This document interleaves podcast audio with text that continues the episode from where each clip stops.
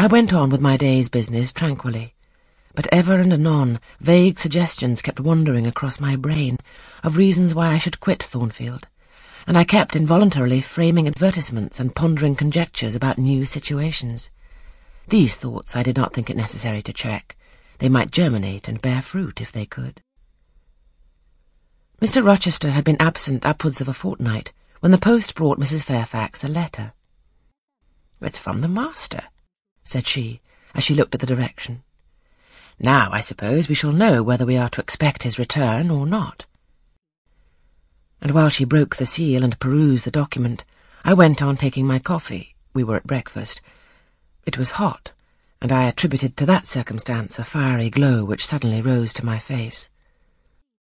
Why my hand shook, and why I involuntarily spilt half the contents of my cup into my saucer, I did not choose to consider.